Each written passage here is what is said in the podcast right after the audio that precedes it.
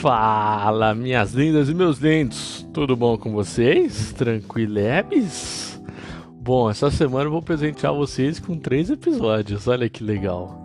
Para o terror ou para a alegria de vocês, não sei, não sei. Mas, enfim, a gente vai fazer três episódios e esse primeiro é sobre um texto que eu fiz da semana passada, que é o conflito diplomático da Crimeia, né? Que ele voltou à tona, pelo menos mundialmente após a apresentação da polêmica camiseta da seleção da Ucrânia para a Eurocopa de 2021. A gente vai passear um pouquinho pela história do que aconteceu até o ano de 2021 e aí a gente vai ver o que está escrito na camiseta e o que, que tem bordado na camiseta, que são três coisas que foram muito polêmicas. Uma, ela sozinha ela é polêmica e outras duas em conjunto elas são polêmicas, certo? Então a gente vai, vai falar um pouquinho disso. Beleza? Vamos que vamos, que hoje a gente vai falar de Ucrânia e Rússia. A gente vai falar de polêmica. Bom, na última sexta-feira, dia 11, 11 se não me engano, 13, 12, 11. 11 de junho começou a Eurocopa, que era para ser disputada ano passado, mas ela está sendo disputada esse ano por causa da pandemia, certo? E ela é um torneio de seleções europeias de futebol masculino. Tem, se eu não me engano, tem no feminino também, mas esse ano é do, do masculino, certo? E, e assim, junto com, com a disputa esportiva, a gente trouxe uma disputa política, uma disputa territorial também. Que, assim, para a Eurocopa a gente tem eliminatórias lá na, na Europa e a Rússia e a Ucrânia elas se, se classificaram para a competição. E com a classificação veio uma disputa territorial que ela já acontece há mais de 60 anos. E ela abraçou o UEFA assim, ó, oi, eu vou me juntar a você na parte esportiva, tá bom? Certo? Então, vamos ver o que, que acontece. Aonde que é essa região, como que ela chama, o que, que ela tem de peculiar. Bom, é, tem uma região lá na Ucrânia que assim, ela é, é quase que uma ilha da Ucrânia, assim, tem uma porçãozinha de terra que, que liga ela ao continente, que é a região da Crimeia, certo? Ela é uma região autônoma, uma república autônoma da Ucrânia, mas ela foi anexada pela Rússia em 2014, certo? E só que assim, ela já era da Rússia é, em antes de 1954. Em 1954, o presidente da União Soviética era o Nikita Khrushchev, que ele era ucraniano e ele simplesmente ele presenteou o seu país, que é a Ucrânia, com a região da Crimeia, certo? Então, ele anexou a Crimeia no mapa da Ucrânia. Só que aí que vem o problema, porque a maioria da população de lá, ela é russa. Então, assim, é, eu peguei um exemplo meio banal, um exemplo mais perto para a gente ter uma noção de como seria isso, certo? Seria como se a, Bolívia, a Bolívia ganhasse de presente o Acre de volta e anexasse o Acre para o seu território. Assim, teria nada a ver porque, cara, 100, praticamente 100% da população de lá é brasileira e eles falam português, então, assim, não tem nada a ver com o Cascaus. Desculpa, Spotify, não sei se posso falar isso. Tem nada a ver o. com as calças. tá bom? Então é muito complicado. É, assim, toda anexação de territórios moderna a partir do. depois do fim da Guerra Fria é muito complicado porque é muita polêmica em volta. Então é mais só mais uma polêmica para a cabeça tanto da Europa quanto da Rússia quanto da Ucrânia é, da ONU. Nossa, é, é, bem complicado. E ainda tem uma questão política, certo? Bom, o que aconteceu? Vamos voltar agora para 2013, certo? O ex-presidente ucraniano, Viktor Yanukovych, ele ele estava em mãos, em vias de assinar um tratado de livre comércio com a União Europeia, assim, já estava nos últimos detalhes, e ele simplesmente, em um do, dos últimos passos, ele resolveu não assinar e cancelou o contrato de livre comércio com a União Europeia, certo? E ele disse que fez isso para tentar se aproximar mais da Rússia. E assim, a Rússia e a Ucrânia, elas têm uma história meio que de amor e ódio, porque desde o fim da Guerra Fria, com a dissolução da União Soviética, todas as ex-repúblicas soviéticas ali do, do leste europeu, elas viam a Rússia como uma sucessora do antigo império, que era a União Soviética. Elas tinham medo que a Rússia quisesse redominar toda a região territorialmente e economicamente, certo? Assim, a, a invasão territorial da Rússia ela não aconteceu, pelo menos em alguns países. Teve alguns países que ela aconteceu, sim. Mas a dependência econômica da Rússia de todos os países, eles dependem muito da Rússia. E a Ucrânia não é diferente. Para a gente ter uma mínima noção do que, que acontece lá na Ucrânia, 70% do petróleo do país ele vem da Rússia e 90% do gás natural também vem da Rússia, certo? Então a Rússia, assim, ela, ela tem muito petróleo na região norte, ali no, no Mar Ártico, ela também tem muito petróleo, se eu não me engano, na região dos Balcãs, não dos Balcãs, dos Urais. E ela também é um produtor de gás natural gigantesco. Ela tem uma das maiores empresas do mundo de gás natural, de produção de gás natural. Então ela, sim, acho que 60% do gás natural da Europa vem da Rússia, certo? E o que acontece? Se a Ucrânia ela discordar de alguma coisa da Rússia, ela, putz, não, não aceitei isso, aí, não gostei disso, ela tiver algum desconforto com o Putin, né, que agora a figura máxima parece que vai ser para sempre o Putin, vai vai ser muito ruim para a Ucrânia, porque a Rússia pode simplesmente interromper essa, essa vinda de energia, essa ida de petróleo e de gás natural para a Ucrânia. Isso vai causar uma, uma desestabilização tanto econômica quanto energética, quanto de tudo, assim, vai destruir o país, certo? Vai levar ao caos. E essa é no aspecto econômico, tá? No aspecto econômico, a, Ucrânia é muito dependente, muito, muito dependente da Rússia. Já no aspecto militar, é, a Ucrânia ela está tentando se desvencilhar cada vez mais do poder militar russo, certo? Tanto que em anos recentes ela até tentou se juntar à OTAN, que é a junta militar dos Estados Unidos, só que ainda não deu certo, ela está meio que de membro. Como é que fala? Sim, ela tá na fila, sabe? Ela tá. A OTAN pode vir ajudar, mas só que ela não é um, um aliado da OTAN. Ela não tá no. inserida no grupo. Ela não é. Não tá inscrita, vamos supor assim, certo? E então essas são as duas dependências principais da, da Ucrânia. Ela depende muito economicamente, né? A gente viu assim, ela é totalmente dependente da, da Rússia na questão econômica, tanto energética quanto de produção agrícola, outras coisas, produção de carro, enfim. Era muito independente. Também na esfera militar, assim, a Ucrânia sempre dependeu da proteção da Rússia. Ela está tentando se desvencilhar ao máximo com todas as outras repúblicas soviéticas, que elas, assim, querem ter uma identidade delas, querem ter uma, uma voz delas ali no, no leste europeu, então elas estão tentando ao máximo se desvencilhar do poder russo. Só que do outro lado a gente tem o Putin, o Putin é um é um cara muito cabeça fechada, ele ele é muito nariz empinado, você vai fazer tudo para ele, assim, a Rússia é minha e eu vou fazer o que eu quiser. Então é muito complicado se lidar com uma figura política desse porte, certo?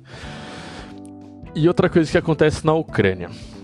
Desde o a União Soviética, não a criação, mas a partir da Guerra Fria, vai a Ucrânia, ela vive uma espécie de crise de identidade populacional. E aí vocês me perguntam, como assim, Gia? É, assim, desde a, União, a criação da União Soviética, virou tudo um território só, certo? E muitos russos, eles começaram a se espalhar pelos países, repúblicas da União Soviética, e na Ucrânia não foi diferente, certo? Sim, a Ucrânia é um país vizinho da, da Rússia, era muito parecida com a Rússia em questões territoriais, climáticas, é, de fauna e flora, então é muito parecido com a Rússia, certo? E se eu não me engano, a língua é muito parecida também, então assim, é muito muito fácil um russo viver lá ou um ucraniano viver na Rússia, tá? E que nem eu falei, os russos eles se espalharam desde a Finlândia, que assim era muito parceira da Rússia, da União Soviética na época e não era nem república, mas muitos russos foram para lá até que antes do de 1918, que foi a Revolução Russa, o Lenin ele tinha como refúgio a Finlândia, certo? Então eles se espalhavam desde a Finlândia, que é lá no norte, nos países mais do norte que tem, não sei se tem uma palavra para isso, mas mais do norte que tem, até quase o Paquistão, que é assim, vizinho da Índia. Então, vocês terem noção do quão grande era o território da União Soviética. Tinha gente ali num país acima do Paquistão, que é o Tadiquistão. Então tinha russo até ali, certo? E que nem eu falei, a Ucrânia, por ser um país vizinho, ela recebeu muitos russos, muitos, muitos, muitos russos. E segundo o texto que eu me baseei, do Fabiano Mielnizuk, acho que é assim que fala, espero que seja assim, a população da Ucrânia, ela é em torno de 50 milhões de pessoas, certo? E desse total, metade fala russo como a primeira língua e 10 milhões são originários da Rússia, certo? Então, pensa nisso.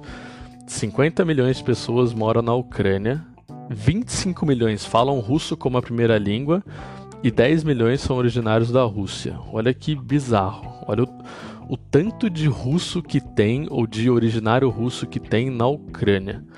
E na Crimeia não é diferente, porque 70% da população é de origem russa e eles publicamente apoiam a Rússia, certo? Então eles causam dores de cabeça constantes para a Ucrânia, porque é um é um território muito importante. A gente vai ver mais para frente porque que ele é tão importante, certo? Então, assim, essa crise de identidade populacional é muito muito complicada, porque você vive em um país que mais da metade da população não é de lá ou não fala a sua língua como primeira. É como se, por exemplo, metade da população da Argentina fosse brasileira.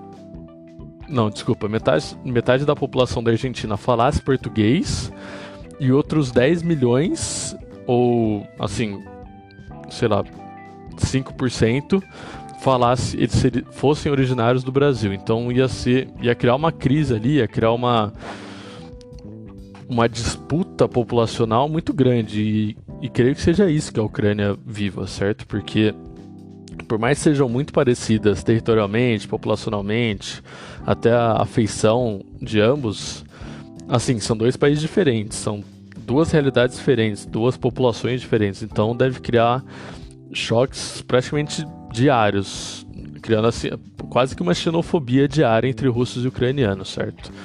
Então é muito complicado. Para quem quiser ler mais sobre essa meio que relação das ex-repúblicas soviéticas com a Rússia, lá no blog tem o texto que eu me baseei, que é do, do Fabiano. Então ele fala de todas as repúblicas socialistas e a relação delas com a Rússia depois do, da queda do muro do Muro de Berlim, da queda da União Soviética, então é bem legal o texto, leiam.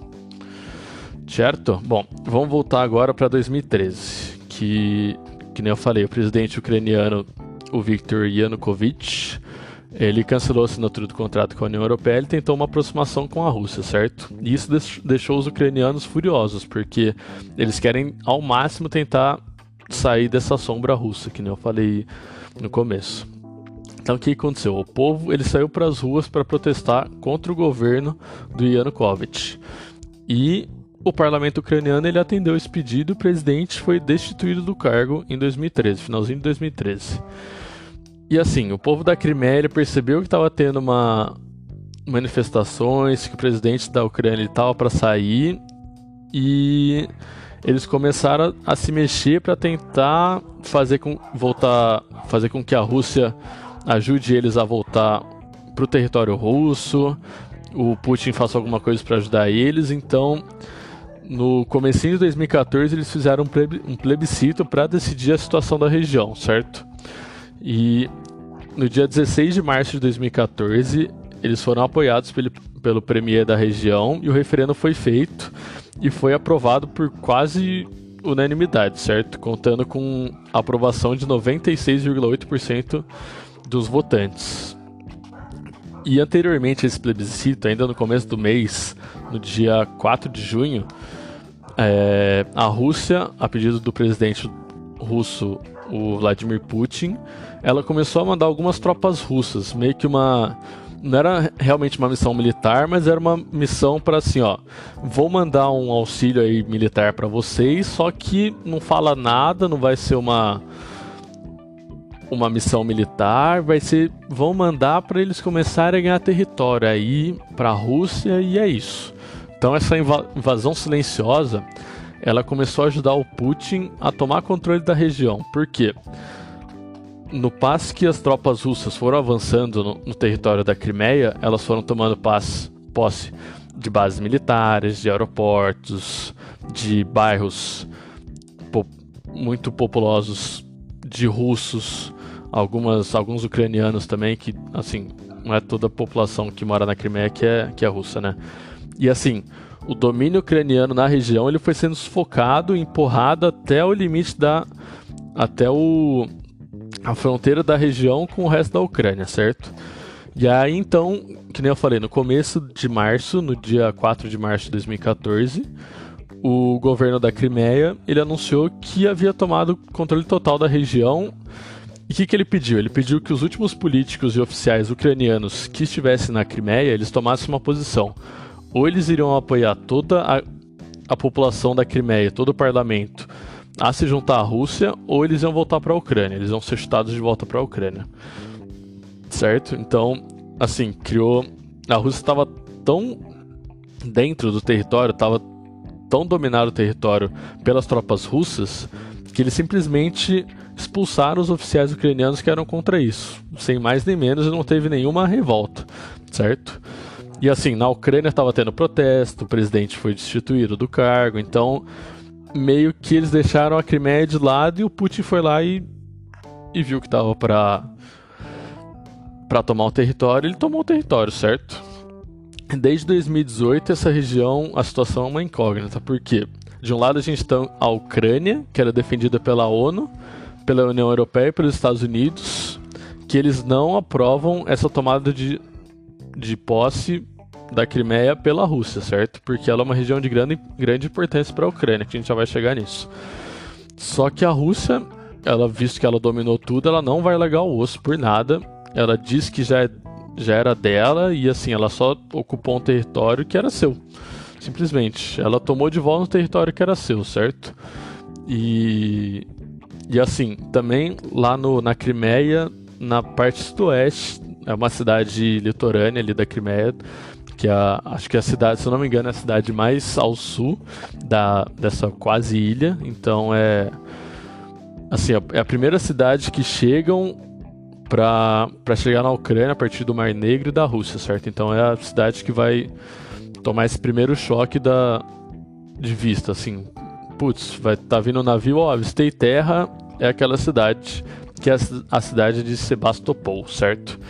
Que ela é muito importante para a Rússia porque ela já tem uma base russa militar ali, então é um controle maior do Mar Negro, do Mar de Azov, que a gente vai ver também um pouco, para a Rússia, certo? Então vai ser, que nem eu falei, o primeiro posto militar para avisar se está vindo alguma ameaça, está vindo algum navio estranho. Então é muito importante para a Rússia, certo?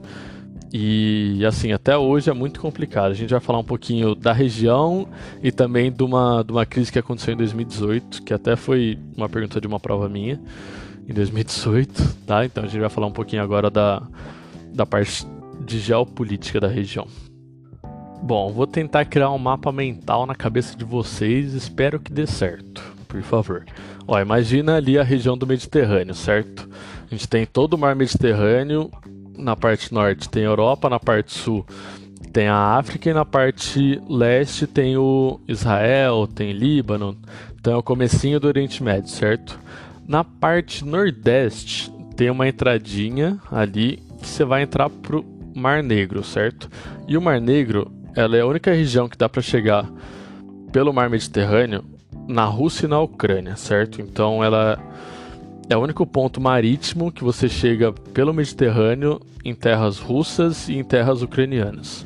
Então é muito importante porque ele é o, ele é o porto mais perto de civilização russo, tá? Porque o, o resto dos, dos, outros portos ou é lá em, no leste, lá na, no Estreito de Bering, ou ele é para cima no Ártico. Então é muito importante o Mar Negro para ambas as regiões, certo? E a Crimeia, ela fica na no sudeste da Ucrânia e no sudoeste da Rússia. Então, ela é uma ilha, que não falei, é quase uma ilha ucraniana, e ela é, é quase conectada com a Rússia, e essa conexão ela vai criar o Mar de Azov, de Azov, desculpa. Esse Mar de Azov, ele banha alguns territórios da Ucrânia e da Rússia. Para a Ucrânia são os dois principais portos e para a Rússia tem alguns portos militares e alguns portos comerciais também. Então esse Mar de Azov é muito importante. Para você entrar no Mar de Azov, você tem que passar pelo Estreito de Kerch, que antes ele era dividido pela Ucrânia e pela Rússia, porque a Ucrânia dominava a Crimeia, só que agora a Rússia controla por inteiro esse Estreito de Kerch. Então complicou muito a passagem tanto de navios militares quanto de navios comerciais, tanto para entrar na Ucrânia quanto para sair da Ucrânia, tá? Então, espero que eu tenha conseguido fazer esse mapa mental. Se não der, bota no Google aí Mar de Azov ou mapa da Crimeia que vocês vão ver, tá bom? Que, que já dá para ter uma noção. Bom, o que, aconteceu? Que nem eu falei, teve uma tensão ali em 2018, tá? que, como eu falei, o Estreito de Kerch, a partir de 2014, ele foi totalmente dominado pela Rússia. E e assim, a Rússia agora tem total controle e ela vai monitorar quem entra e quem sai por esse estreito. E alguns navios militares ucranianos, eles invadiram, entre muitas aspas, invadiram águas russas e eles foram sinalizados para pararem para fazer uma fiscalização, tal, por conta da Rússia. Só que eles não fizeram, eles simplesmente, simplesmente passaram e foram para a Ucrânia, porque simplesmente negaram essa, essa fiscalização, certo? E causou um aumento das tensões. Tipo, tem até. Pelo menos tinha um vídeo, não sei se tem mais. Que os navios russos eles tentaram interceptar, assim, choque um com o outro, e eles até conseguiram parar nas for na força, e eles confiscaram esses navios, que eram alguns navios militares pequenos, então a Rússia tinha controle, certo? E, e criou uma tensão ali no finalzinho de 2018, setembro, outubro, criou uma tensão entre Ucrânia e Rússia por conta desses navios que não respeitaram a fiscalização russa no Estreito de Kerch, certo? Então é muito tá, é muito complicado porque todo navio, principalmente comercial, ele pode até ficar uma semana sendo fiscalizado ou sendo ter banido a entrada para a Ucrânia por conta da Rússia. Simplesmente a Rússia fala assim: olha, não vai entrar porque eu não quero. Simplesmente isso. Ou porque o Putin não quer.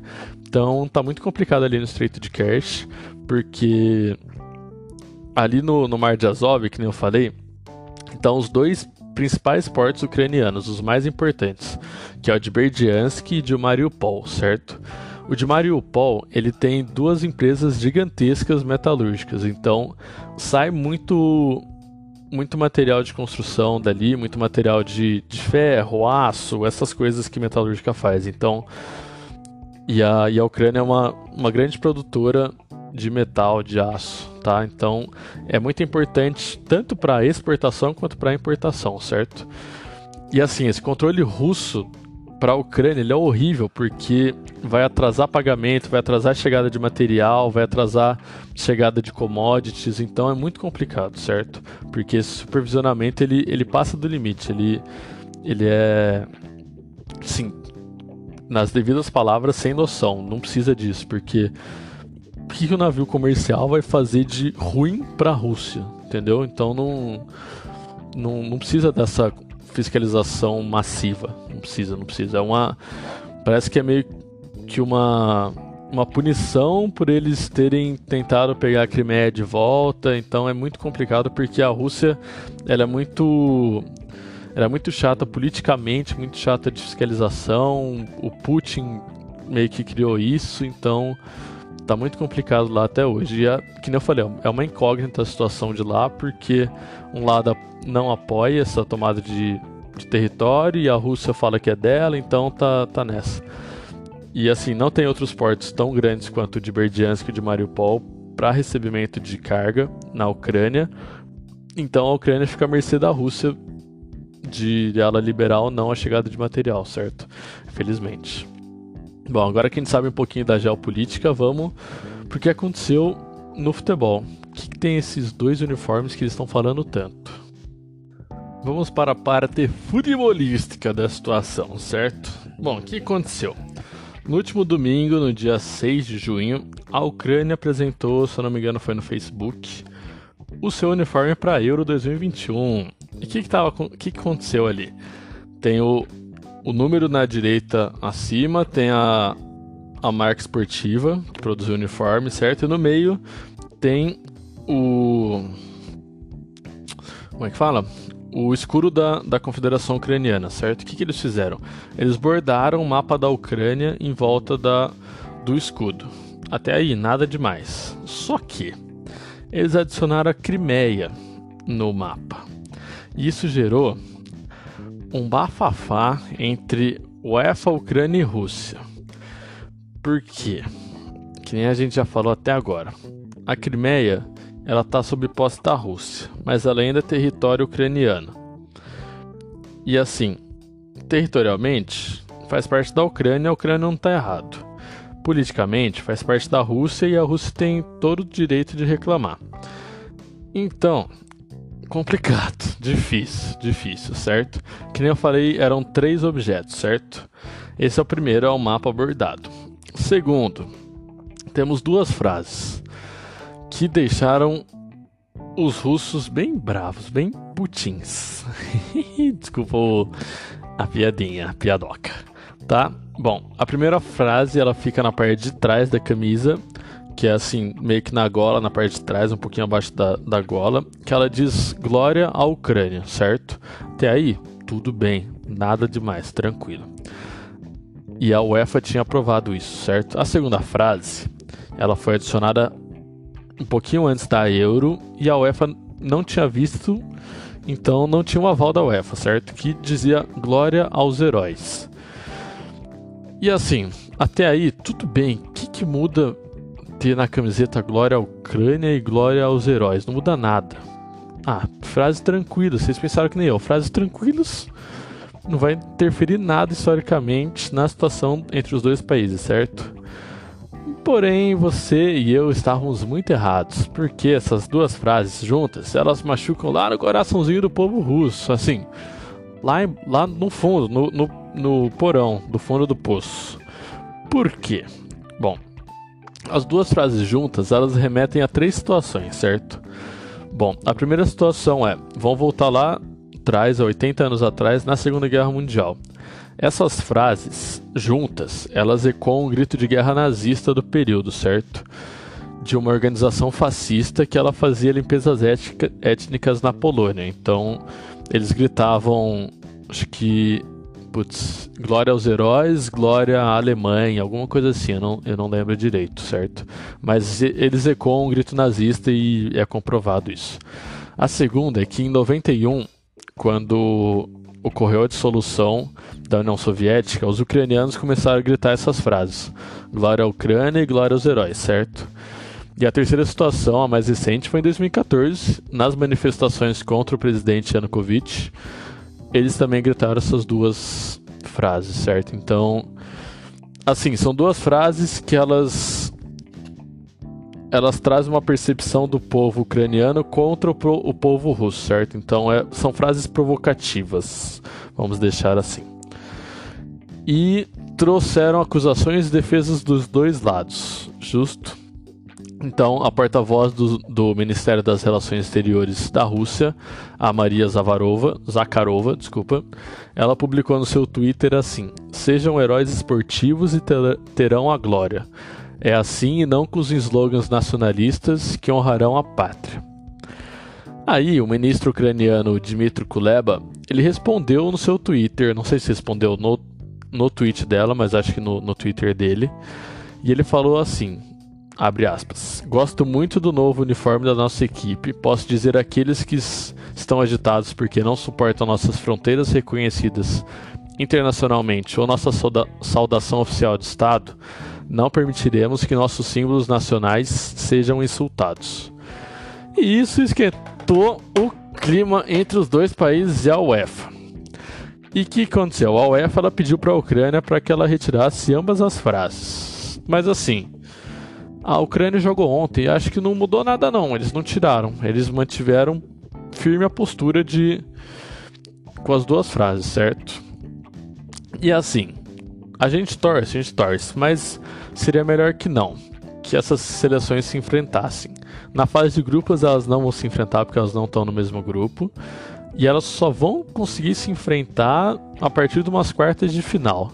Só que assim, é quase que impossível, porque nenhuma das duas seleções elas têm capacidade ou têm grandes aspirações no torneio, certo? E assim, se acontecer esse encontro, vai ser uma zebra, mas, mas uma manada de zebra, não é só uma zebra, é uma manada de zebra, tá? Então, difícil, muito difícil acontecer, tá?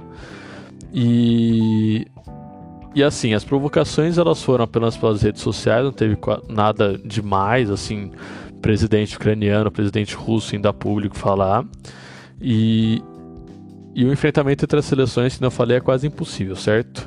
Mas pode esquentar os bastidores, pode esquentar os bastidores porque já teve jogador comentando. Então, assim, a situação tá quente, vamos dizer isso, tá?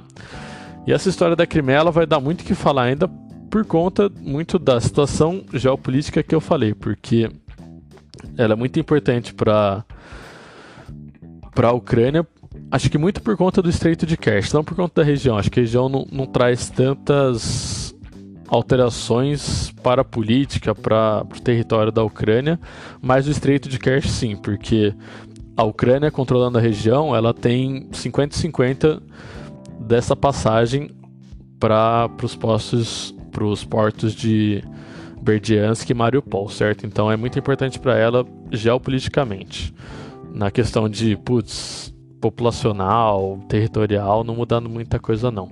Mas vai dar muito o que falar ainda porque não é reconhecido internacionalmente que essa região é russa.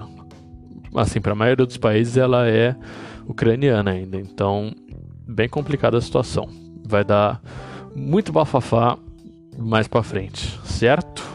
Bom, meu povo, por hoje é só. Esse vai ser um de três dessa semana, tá? Então, assim, eu não vou prometer, mas vou falar aqui, segredo, não contem para ninguém, tá? Talvez um desses, ó, um, um já foi, um vocês sabem que não é. Mas um dos próximos dois eu posso fazer em inglês. Estou pensando na possibilidade, tá bom? para os meus ouvintes dos Estados Unidos pode ser legal, como pode ser chato, porque vocês podem estar estudando português e me ouvindo. Mas acho que vou fazer em inglês, não sei, estou pensando na possibilidade. Certo? Bom, meu povo, por hoje é só. Desculpa a demora, fiz o, lancei o texto na, na sexta, mas só tive tempo de gravar o podcast hoje, certo? Então, espero que tenham gostado, espero que tenham curtido, que tenham entendido, porque é meio complicado. Quem não conseguiu entender muito bem, vai lá no, no blog que tá, tá mais explicadinho, tá? Dá para entender melhor, certo? Então, é isso, meu povo. Espero que vocês tenham uma ótima semana. Espero vocês amanhã, que provavelmente vai ser quando eu vou lançar o, o texto de amanhã com o podcast. Esperamos que dê tudo certo. Beleza? É isso. Um beijo, um queijo, um abraço e um chamego, um. um um como é que fala? Um, um dengo nessa, nessa sua nuca maravilhosa aí, tá bom? Até fui boa segundinha, final de segunda.